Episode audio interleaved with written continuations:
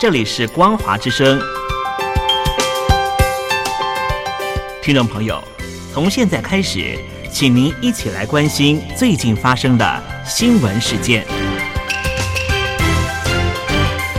欢迎收听《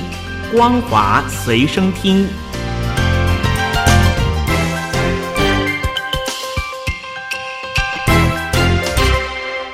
听众朋友，大家好，欢迎收听《光华随身听》，我是黄轩。今天是中华民国一百一十年二月十五号，星期一，带大家来关心重要的新闻讯息。中共外交部长王毅日前在和欧盟外长波瑞尔的通话中强调，中欧应从双方共同利益出发，独立自主做决策。之前，美国将中美关系定位为激烈竞争，并立足与盟友捍卫共同价值利益。根据联合国日前的机密报告，北韩在二零二零年仍违反国际制裁，持续发展核子及弹道飞弹计划。一个不具名的国家表示，北韩和伊朗已经恢复在长城飞弹发展方面的合作。缅甸军方在本月一号以选举舞弊为由，对翁山苏基领导的执政党全国民主联盟民选政府发动政变。纽西兰开了国际孤立缅甸军政府的第一枪。根据报道，阿尔登在记者会上说，纽西兰也将对缅甸军方高层寄出旅行禁令，并确保对缅甸的援助计划不会出现交付给军政府或使其受贿的情况。纽西兰外交部长马胡塔在另一项声明中表示，纽西兰不承认缅甸军政府合法性，并呼吁缅甸军方立即释放所有遭拘禁的政治领袖，以及恢复文人统治。曾经在二零一五年警告人类恐面临病毒爆发的微软创办人比尔·盖茨，近期再度的提出惊悚预言。他指出，人类将会面临气候变迁、生物恐怖主义等两大灾难，届时将会比新冠肺炎更致命。美国佛罗里达州执法官员日前表示，有不明骇客入侵佛州坦帕市郊欧斯马镇的供水处理设施，在短时间内将潜在危险添加剂含量提高到了一百倍。欧盟一月底开始对境内疫苗出口实施管制措施。行政改革大臣兼疫苗协调大臣河野太郎日前证实，欧盟已经核准第一批出口到日本的辉瑞疫苗，届时将优先为医疗人员接种。根据日本产经新闻的报道，河野太郎。日前表示，欧盟已经核准第一批出口到日本的辉瑞疫苗。至于第一批疫苗的数量，河野并未透露。日本政府规划在二月中旬开始先为医疗人员接种。报道指出，接下来每批出口到日本的疫苗，欧盟应该会一批一批的核准。河野说，对所有医疗人员与高龄者的接种时程，今后必须一一确认。欧盟分批核准疫苗出口，日本也必须考虑确保一些库存。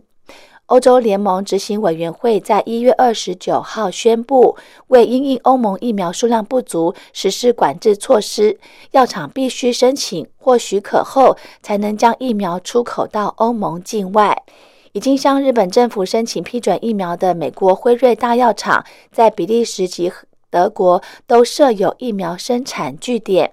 英国药厂阿斯特捷利康也在比利时与荷兰设有疫苗的生产据点。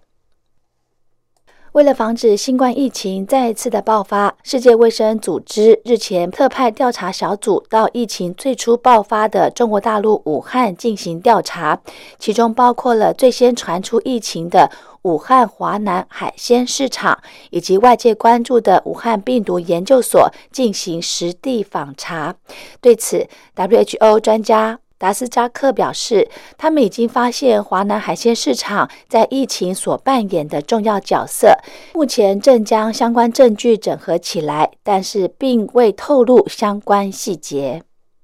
美国前总统川普在二零二零年大选过后，在包含传统红州在内的乔治亚等多个关键州内选举结果不利，导致外界普遍预测拜登当选。对此，川普本人在一月初亲自致电同党的乔州州长拉芬斯伯格，向他施压，要求选举翻盘，引起抨击。对此，乔治亚州已经准备对川普进行犯罪调查，恐进进一步的对他起诉。美国总统拜登接受媒体专访的时候表示，他说美中之间没有必要发生冲突，但他预期未来双方的关系会出现极度竞争，并强调自己在与中国大陆打交道时将与过去川普政府的做法有所不同。拜登也承认。自从他一月二十号就职以来，迄今未与大陆国家主席习近平交谈过。而当两人正式通话时，将会有一大堆事情要谈。伊朗最高领袖哈米尼表示，若要伊朗重新遵守伊朗核问题全面协议。美国必须解除对伊朗的制裁。美国总统拜登则是表示，美国不会为了与伊朗谈判而事先解除对伊朗的制裁。美国前总统川普一月二十号卸任以来，至今神隐二十五天。幕僚透露，川普卸任后的心情就如同佛州的阳光般明媚。这是过去四年来幕僚头一次感受到川普真正的放松。同时，川普也不在意被 Twitter 等社群媒体封锁。他首次发现，被封锁的好处就是不用再受到仇视言论攻击。脸书主管真假讯息事务的副总裁罗森警告：凡是在脸书传递新冠疫苗假讯息的组织或是个人相关陈述，都可能立刻删除。此外，脸书也强调，凡是透过脸书散布未经证实，甚至是刻意造假叙述接种疫苗之后出现的不良状况。这种情况有引发大众恐慌之余，也一定会立刻删除，并且会立刻的发布澄清讯息。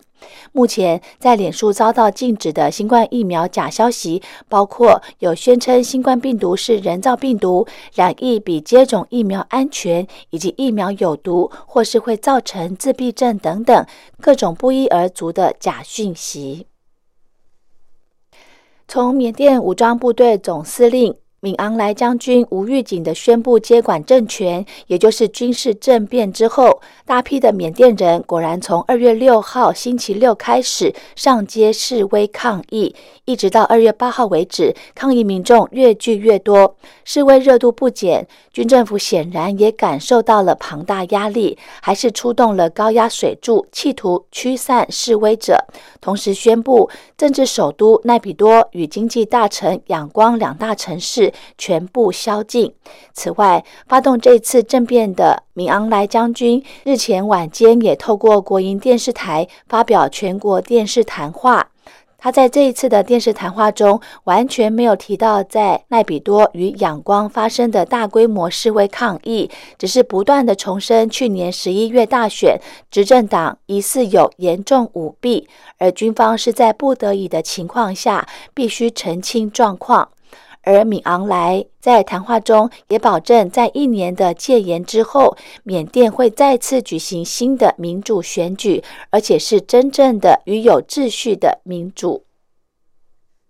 近日因 Clubhouse 出现西藏跟新疆的朋友，我们想找你们过来聊天，以及两岸青年大乱聊等政治话题类的主题房引起讨论。不少大陆网友担心 Clubhouse 会被大陆当局封锁。果然，日前的大陆用户发现，原本可以自由使用的 Clubhouse 已经要靠翻墙软体才能连上，意味着大陆官方已经对 Clubhouse 筑起了封锁高墙。